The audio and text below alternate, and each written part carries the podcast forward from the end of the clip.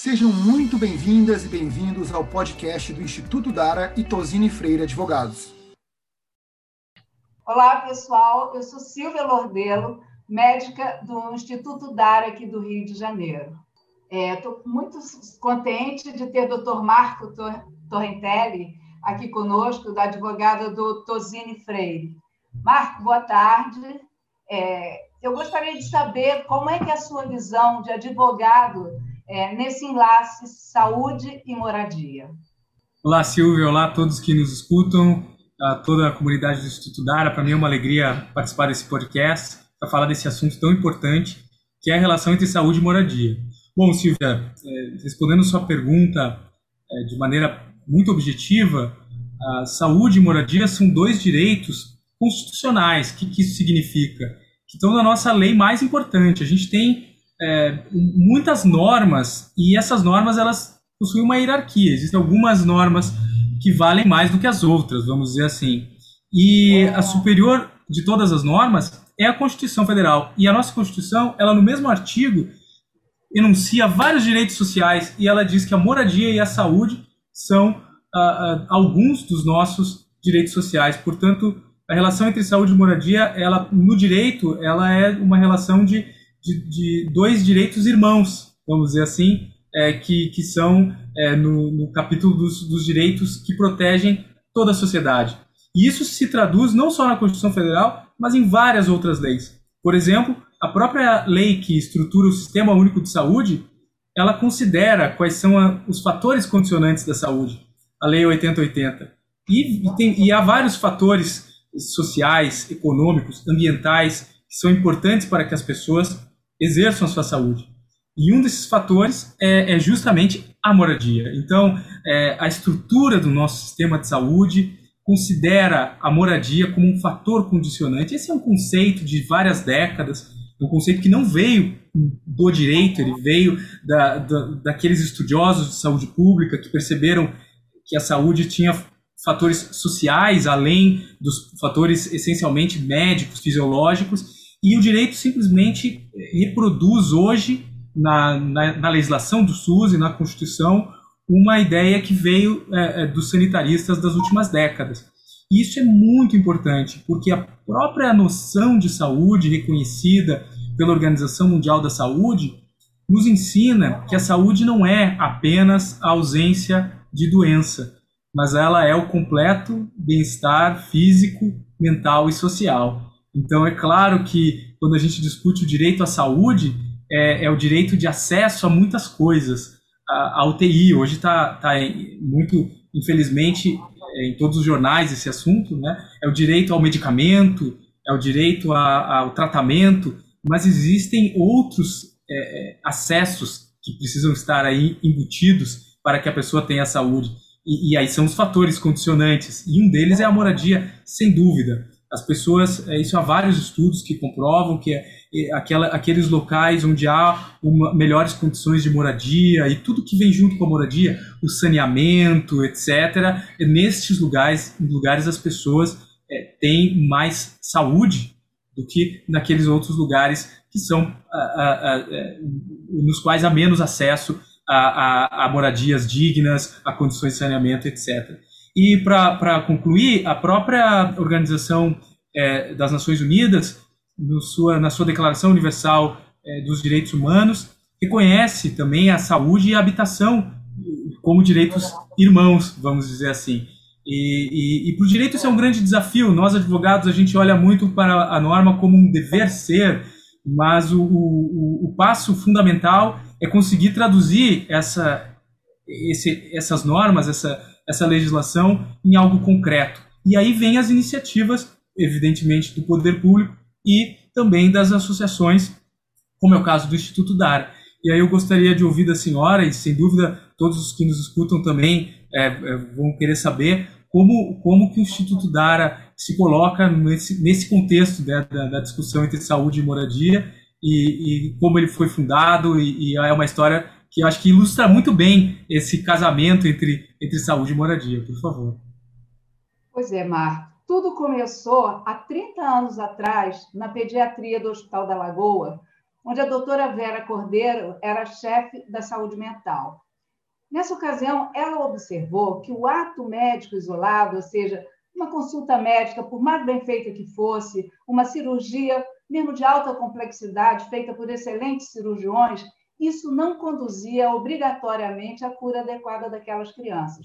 Essas crianças retornavam ao hospital com as mesmas doenças, com outras complicações, reinternavam, recebiam alta e muitas vezes morriam.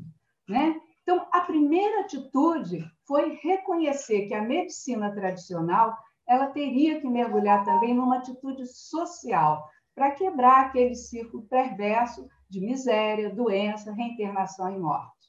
Né? E aí a outra foi fundar, a outra atitude foi fundar o Instituto Dara para cuidar não só das crianças, mas também das suas famílias. Né? Então, nesse primeiro momento, eh, foi criado um grupo de pessoas que acreditaram naquela observação, que sentiam aquela mesma indignação com aquele quadro repetitivo. Então, foram os primeiros voluntários do, do programa que se chamava inicialmente Renascer, então, uma equipe multidisciplinar, com médico, enfermeiro, assistente social, fisioterapeuta. Depois vieram os advogados para nos ajudar, né? amigos e parentes de todo mundo que estava envolvido naquele desafio, liderado pela doutora Vera, ou seja, um exército de Branca Leone, como ela costuma dizer. Né? Aos poucos a gente foi se organizando, é, foi aglutinando cada vez mais pessoas interessadas, nos modernizamos e Hoje, a gente conta com uma metodologia inovadora chamada Plano de Ação Familiar, o PAF, que é baseado em cinco pilares que sustentam as nossas ações. A gente aborda saúde, educação, cidadania, renda familiar e moradia, né, num contexto familiar. Então, nós já atendemos diretamente 75 mil pessoas, né, promovendo seu desenvolvimento, e hoje a gente já expandiu, já atendeu mais de um milhão de pessoas é, em quatro continentes. Pois é, Marco, não à toa, né? todo esse plano de ação ele foi criado com vivências internas, mas não à toa, né? não foi por um acaso que ele coincidiu com a inclusão de moradia como determinante social de saúde. Né? Então, isso tudo que você falou, a gente olha não só a, a, a unidade habitacional, mas a gente tem que ver é, o aporte de, de saneamento básico, a, o, o, contexto que aquela unidade habitacional está tá inserida, né, situações de risco, como é que faz o manejamento de resíduo e águas fluviais ali no, naquela região. Né? E a gente sabe que a gente tem dados alarmantes, dados oficiais, a gente sabe que 65% das as, internações hospitalares, elas estão relacionadas à falta de saneamento básico. Né? A gente sabe que 35 milhões de pessoas não recebem água tratada, 104 milhões de casas brasileiras não têm coleta de esgoto e 50% das cidades elas jogam seus resíduos a céus abertos, naqueles famosos lixões que a gente sabe que são focos de inúmeras doenças. Né? Então, o que, que a gente fala da saúde dessas famílias que não tem nenhum desses sistemas. Elas moram lá porque não tem outra solução. Né? Então, acho que esse é um grande desafio de todos nós. Né? E a gente não pode deixar de enfrentar essa, a questão moradia com esse enlace para a saúde. É, o que, que você acha, Mar, que a gente é, faz dentro de, um, de, uma casa? Podia fazer dentro de uma casa para melhorar a saúde? Você tem ideia do que que pode ser feito? Essa é uma ótima pergunta, Silvia. Inclusive em tempos de pandemia, em que as pessoas se veem forçadas a trabalhar de dentro das suas casas, né? Então, hoje, no, no contexto atual, a casa se torna muitas vezes um lugar de trabalho de muitas pessoas, aquelas que, que têm a possibilidade de trabalhar de casa, né? Porque, que, que vamos, vamos ser sinceros, ainda é uma benção num tempo como hoje. A gente sabe que muitas pessoas não têm essa essa possibilidade de, de trabalhar de suas casas protegidas, mas, mas a, a casa ela precisa de, de um cuidado do próprio morador, do cuidado dos vizinhos e do poder público. São várias dimensões de uma mesma situação. E, e, e são várias dimensões de um mesmo direito. É, a, gente, a gente vê no, nos direitos humanos e fundamentais é, que o mesmo direito ele é individual, ele possui uma dimensão individual, o mesmo direito possui uma dimensão coletiva, social e muitas vezes uma dimensão até intergeracional. Então, por exemplo, a casa ela pode ser vista como o espaço da minha posse ou da minha propriedade. Ninguém entra se eu não autorizar, ela é minha, né, o meu versus o do outro, mas a casa também tem um contexto social, que é a vizinhança, a comunidade, o bairro, a cidade e, e todos os deveres que uns vizinhos têm com relação aos outros os códigos de posturas, né? Você não pode fazer barulho depois de determinada hora, você não pode juntar lixo na sua casa, você precisa manter a sua casa limpa, etc. Isso é uma regra que vale para os outros. E a casa no sentido de mais amplo ainda, né? Dos, do, a, como própria moradia, o, o direito a ter um lar, a ter um lar digno, uma casa, uma moradia digna. E cada pessoa precisa, é, me parece, ter consciência disso e, e, um podcast como esse é uma oportunidade para que a gente reflita sobre a nossa própria casa. Quer dizer, cuido da minha casa, por mais dificuldades que eu possa enfrentar, ou dificuldades materiais de realmente uma casa que tem é, condições é, é de, de, construção que não são as ideais, ou que não está num lugar com acesso a saneamento como deveria estar, mas também a, a, a, o que, que eu posso fazer com isso. Né? Nas situações fáceis ou difíceis da vida, sempre tem algo que a gente pode fazer para tornar um pouco melhor. Então, o, o cuidado com a própria casa, a, as pessoas têm, e, e isso é, é, humano, né? Ter isso como, como algo da, da nossa própria é, é, condição humana de querer ter uma, uma casa melhor. E, e, e eu acho que as pessoas podem, em primeiríssimo lugar, desenvolver essa consciência, que a minha casa é minha, mas ela também impacta o outro, o barulho que eu faço, a sujeira reúno o resíduo, né? É, e, e, e, a gente sabe que isso é muito difícil em algumas comunidades, como porque isso vai depender do poder público. Mas mesmo nessas situações, as várias casas reunidas, a, a comunidade inteira faz uma voz, uma voz a ser ouvida pelos agentes públicos, é, pelas associações como o Instituto Dara e por aí afora. E, e, é um bom, uma boa oportunidade para nós refletirmos sobre a nossa casa. Eu, por exemplo, posso, posso compartilhar com você, Silvia, uma dificuldade que eu tenho hoje de trabalhar em casa, né? Que é tudo de bom estar perto da, de, dos nossos, mas também muitas vezes é um desafio é, é, que, que tem lá suas, suas questões. E, e isso é algo que a gente vai, uh, vai administrando. E, e você, Silvia, como, como que você vê que pode pode, a gente pode melhorar a relação com a casa nesse contexto atual? Eu gostei muito assim, desse olhar otimista, desse olhar assim, realmente quando a casa está bem, pessoa, isso é um, é um, fator de felicidade, de alegria que vai influenciar na saúde mental e melhora muito. A gente sabe que quando a gente faz alguma melhoria na, na casa das, dessas famílias, é, a casa fica bonitinha, isso dá uma alegria enorme e a família muitas vezes deslancha é, em, outras, em outras coisas. É um fator muito importante para a saúde mental das pessoas, não só a saúde física, né? Mas eu, como médico, eu tenho que te lembrar o seguinte: a gente já, o que, que a gente encontra nessas casas? A gente tem um perigo emergencial. Muitas vezes a gente já foi é, olhar uma casa para fazer uma determinada é, obra e as crianças dormiam do lado de uma parede prestes a desabar, ia matar aquelas crianças, né?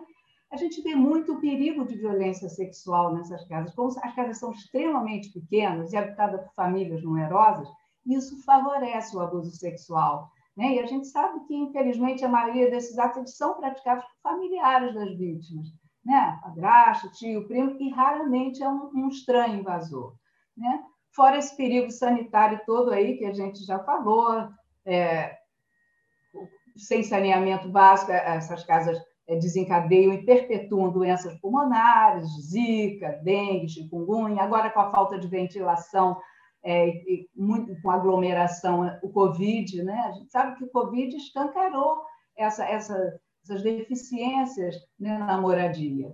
Né? A gente lembra também que a falta de luz, né, de eletricidade, é um, é um, um problema que a gente se depara sempre além de dar problema, porque as pessoas têm geladeira que não funciona, etc., é, para conservação de alimento, abastecimento também nos celulares, né? às vezes a gente tem criança com traqueostomia né, que precisam de aspirador, precisa de eletricidade para aspirar, fazer aspiração daquele, daquele sistema. Um, um aspirador uh, elétrico ele custa 300, 400 reais. Quando você tem uma, um, é, por bateria, isso custa 4 mil reais. Né? Então, além do que, uma casa sem eletricidade, isso vai aumentar a desigualdade social, porque as crianças daquela casa, depois de um determinado horário, elas não estudam, porque não tem eletricidade, acabou a luz solar, a luz natural, elas não estudam, não podem estudar de noite. É, o que, que, você acha, Marcos, que um, que um, um advogado podia nos ajudar né, nessas intervenções que a gente faz na moradia? Né? Por exemplo, é, a gente já teve criança com insuficiência renal que precisava de um, de um ambiente limpo, a gente teve que é, colocar ladrilhos, que é um, é um, material fácil de higienização para evitar a contaminação. E, normalmente, essa diálise peritoneal domiciliar ela é feita três a quatro vezes ao dia por alguém ali da família. Né? Você acha que existe alguma maneira, existe alguma lei né, que, que autorize essas melhorias em relação à saúde? Essas crianças traqueostomizadas, às vezes, não tem uma pia, não tem água para lavar ali o material, as, as peças daquele circuito. Existe alguma lei, alguma obrigação governamental que nos ajude a implementar isso? Ótimo. Nem sempre a gente tem dinheiro, nem sempre a gente tem nossos, a nossa equipe de moradia para fazer isso. Né? É, Silvia, ótima pergunta. As, as pessoas muitas vezes olham para a lei como a, a saída para os males, né? Mas a nossa lei nada mais faz do que reproduzir a nossa própria sociedade, né? Nós, de certa forma, somos como as leis que temos. Isso é, é, é, é muito bom ouvi-las, né? Sua, sua visão prática e dura da realidade é, é algo que, que, que, é muito importante. A gente nunca se esquecer de como é, é, é, como essa relação saúde e moradia não é simples, não é óbvia, não é fácil na vida concreta das pessoas, né? E, e com a lei passa mais ou menos o mesmo. A gente tem é, soluções muito difíceis. É, você me pergunta qual é a lei. São, são muitas as leis que, que nós temos, a começar pela própria Constituição, que determinam que saúde e moradia devem ser é, desenvolvidas. Mas no caso concreto, uh, eu diria que nós podemos dividir duas, duas situações, separar em duas situações é, distintas. Primeiro, é, quando a gente identifica é, uma situação concreta em que alguém tem um determinado direito. E isso é muito mais fácil na saúde do que na moradia. Na saúde a gente vê isso muito bem porque existe o SUS, o patrimônio institucional brasileiro, que é o grande garante da saúde nesse, nesse país, é um sistema do qual todo brasileiro deveria se orgulhar, porque o SUS garante às pessoas o acesso a bens concretos, o medicamento tal, a terapia Y, aquela, aquele leito no hospital, algo muito concreto. E aí existem muitas ações judiciais é, que são é, movidas por pessoas para obter esses bens da saúde é, muito concretamente. Com relação à moradia, também existem instrumentos é, jurídicos, mas é, se depende muito mais é, de, de, políticas públicas. Existem situações concretas em que há uma advocacia muito importante para defender as pessoas é, nas, suas, uh, uh, nas suas moradias, em, em condições de, de, defender que não sejam é, é, despejadas das, das moradias que conseguiram ter, que muitas vezes as pessoas, é, na luta pela vida, moram onde, onde conseguem, né, onde, onde conseguem levantar quatro paredes ou algo que, que o valha e um telhado, algo que o valha. E, ne, e mesmo nessa situação, as pessoas têm o direito de defender o seu, o seu lugar. E é claro que isso pode gerar atritos de, de diversas ordens com outras pessoas que se sintam proprietárias ou, ou, ou legítimas é, é, é que tenham ou que se sintam com legítimos direitos com relação a essas terras. E, e muitas, muitos conflitos existem é, em relação a essas, essas moradias. Mas isso é algo difícil de dizer, em geral, quem tem razão. Né? Como é, é, é um chavão do advogado, mas é uma grande verdade. Cada caso é um caso, né, doutora Silva? Dos médicos, acho que também vale um pouco isso. Mas existem sim instrumentos jurídicos para defender tanto a moradia da, das pessoas quanto, quanto a saúde. É, mas eu, eu, eu prefiro dizer que é, os, os melhores instrumentos, eles talvez não sejam os individuais, talvez sejam justamente aqueles instrumentos jurídicos mais difíceis, que são as políticas públicas. E quanto mais nós tivermos políticas públicas fortes, menos as pessoas individualmente é, precisarão mover ações judiciais. Então, isso vale para a saúde. Quando uh, uma política do SUS ela é cumprida e o remédio é entregue, as pessoas não precisam mover ações judiciais, porque aquilo já está na rotina é, do sistema público de saúde. E com a moradia existem alguns é, conflitos também que podem ser interpretados dessa forma. Né, políticas é, é, de, de, moradia que, que precisam ser implementadas, não só para que as pessoas tenham acesso à moradia, mas para que elas tenham acesso às condições da própria moradia, né? o saneamento básico, a coleta de resíduos, é, resíduos urbanos e, e por aí vai. Infelizmente, é, é um assunto muito é, em que há muito fazer. Né? A sociedade brasileira ainda engatinha em muitas regiões, é, as cidades que cresceram de forma desenfreada e o crescimento das cidades não foi acompanhado por um desenvolvimento das políticas públicas na mesma velocidade. Então, acabamos tendo em grandes cidades regiões muito diferentes umas das outras. E, e é um pouco o retrato do Brasil. Mas uh, o nosso sistema jurídico ele, ele, é, ele está aí, está posto. Não, não, não acredito que faltem leis a esse respeito. Eu acredito que faltem muito mais políticas públicas, propriamente, do que a legislação. Muito obrigada. Eu acho que a gente vai encerrar, né? podemos encerrar. É, eu queria agradecer muito a você, Marcos, é, que é advogado sócio aí do escritório Tosini Freire, que já é nosso parceiro no Instituto Dar em algumas lives e agora nesse podcast. Né? Agradecer a todos que nos escutam e peço que acessem o site do Dara e ouçam os podcasts já gravados aqui pelo escritório Tosini Freire e reflitam sobre isso que o Marco falou, essa visão é, do direito, das políticas públicas a serem implementadas, né? e sobre a saúde também, sobre essa relação linear entre moradia inadequada influenciando negativo a saúde das pessoas em todos os seus aspectos. Muito obrigada, fiquem bem, protejam-se. Muito obrigado. Obrigado pela audiência de todas e de todos. Conheça um trabalho do Instituto Dara em dara.org.br. Até a próxima edição. Tchau!